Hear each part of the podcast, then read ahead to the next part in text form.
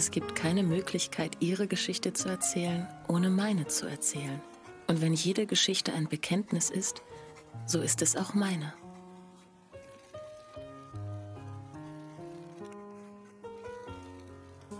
Es ist Schönheit in allem. Die schwindenden Schatten auf Blättern bei Sonnenuntergang. Ira, sieben Jahre alt. Eine Zigarette, die in einem Glas Champagner ertrinkt. Der Wind, der durch meine Haare weht.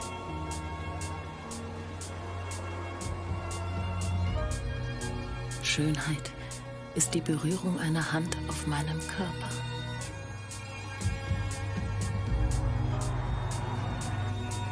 Die Nacht ist angebrochen und Paris wirft seine Haut für den Tag ab und wird zu einem anderen Ort. Paris mit einsamen Mädchen, die ziellos umherwandern.